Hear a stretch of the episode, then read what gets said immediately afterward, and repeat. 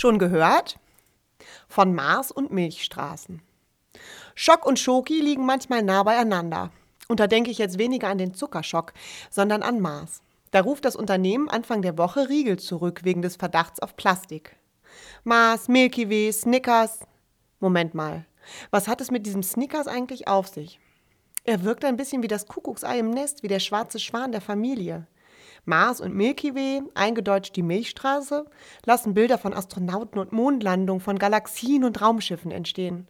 Aber Snickers? Gehört er wirklich zur galaktischen Familie?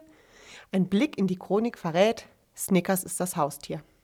Und das im wahrsten Sinne des Wortes. Frank und Ethel Mars entwickelten 1929 den beliebten leckeren Erdnuss-Schoki-Karamellriegel.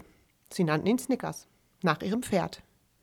Die finden sich im Gegensatz zu Bären, großer und kleiner, oder Löwen zwar ganz und gar nicht im Weltall. Aber wenn da einer eine Ausnahme machen darf, dann ja wohl Familie Mars.